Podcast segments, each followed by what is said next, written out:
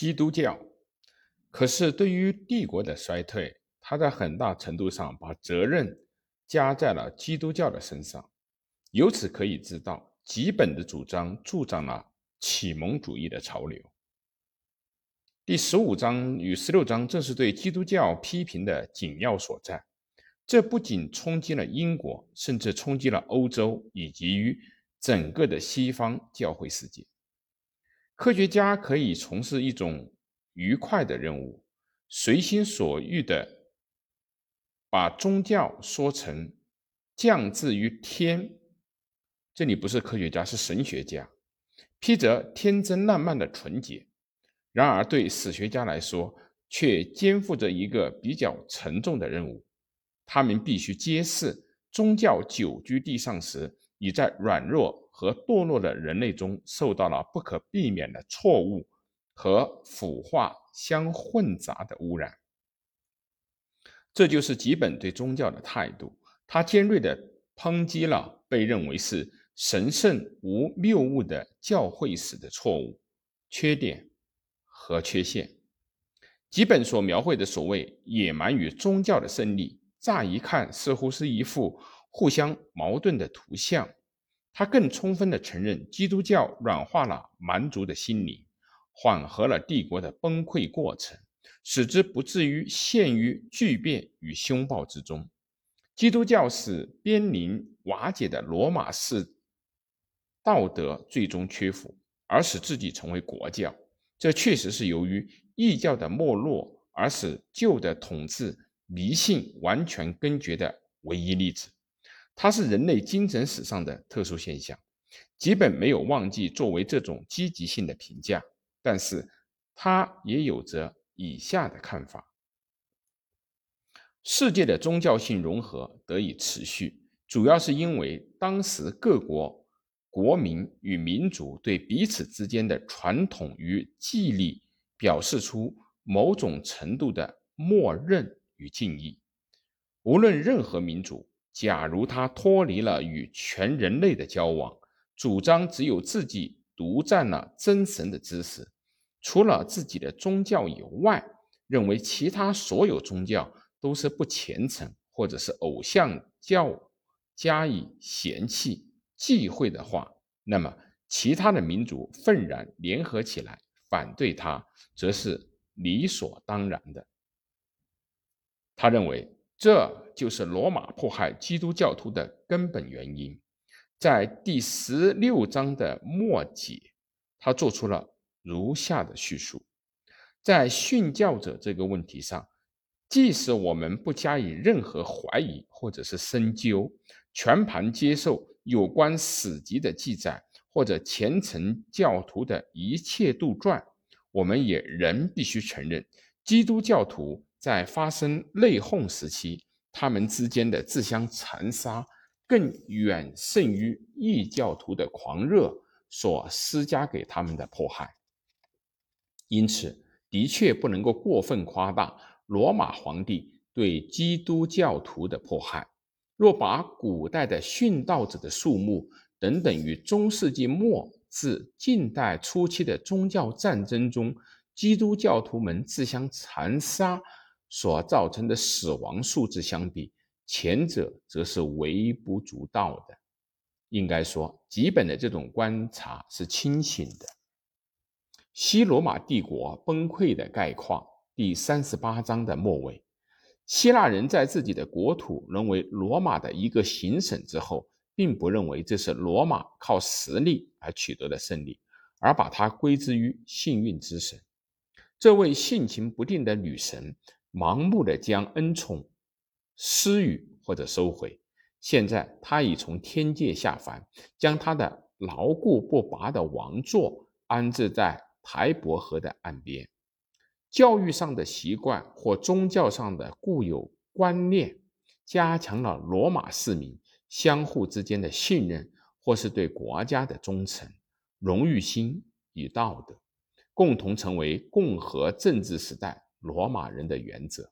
充满了英勇争胜气概的市民们，为了博取凯旋的庄严和荣光而努力。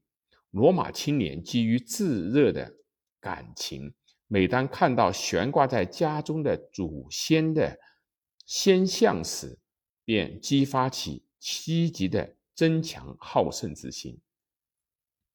一个城市勃然兴起，而后来一直发展成为一个大的帝国，实属罕见惊人，很值得用哲学精神去进行考察。然而，罗马的衰落是过度的繁荣所导致的自然的、不可避免的趋势。繁荣孕育着腐败，随着不断的对外征服，衰亡的因素成倍的增长。虽然时日经过或许是偶然的，但人为的失去了众多的支柱，以致其庞大的机体已无法承受它自身的重压。崩溃的过程是简单而清楚的。因此，当我们探讨罗马帝国为什么会崩溃的时候，会惊讶地发现，罗马帝国为什么会持续了那么长的时间？罗马军团在遥远的地方进行的战争中获得了胜利，但却沾染上了外国人和佣兵们的恶习。首先是压迫共和政治的自由，继而冒犯地位的尊严。皇帝们则由于切望保障自身的安全和国家的和平，不得不采取一些极坏的应急政策，从而导致军风的腐败，削弱了军事政权的活力。最后，终因为君士坦丁大帝的过渡制度而使自己瓦解。这样，罗马便被蛮族的怒涛所压倒、所吞噬。人们经常提到罗马的衰亡起因于帝国首都的迁移，从罗马迁至了君士坦丁堡。然而，这与其说是政治权力的转移，不如说是政治权力的被分解。君士坦丁堡这一座堡虽建在东方，但在这个期间，西方却仍然保有历代的皇帝，而且那些皇帝都在意大利经营自己的势力。他们一直与东方平分军团和领土，在漫长的衰退时期，君士坦丁大帝所建设的坚固城池屡屡击退不可一世的蛮族，保护了亚洲的财富。无论平时或者战时，都控制了连接黑海与地中海的重要海峡。君士坦丁堡的建设，与其说是影响了西罗马帝国的崩溃，倒不如说是对东罗马帝国的巩固做出了根本性的贡献。由于来世的幸福是宗教的最大目的，所以当我们所说罗马引入基督徒，或者从最低限度来看是对他的滥用，对罗马帝国的衰亡产生过某些影响，也大可不必吃惊或者激愤。神职人员反复的宣讲忍耐与胆怯的教理，压抑了社会上各种积极的美德。尚武精神的最后一点残余也被埋葬在修道院之中。公司财富的大部分被奉献给所谓慈善或者以虔诚美名提出的要求。应该支付给士兵的薪俸，也毫不吝惜的给了那些只会歌颂禁欲。与贞洁等美德的无能无能的男女群众。然而，基督教的神圣的感化，在改信基督教的北方蛮族中可以看到，它尽管不完全，但仍是有益的影响。是的，即使说罗马帝国的衰亡因君君士坦丁大帝的改信基督教而被提前。然而，他所信奉的宗教的胜利，在帝国灭亡之际，却曾阻止了暴虐的横行，并缓和了和征服者的残忍天性。对自己时代的乐观姿态，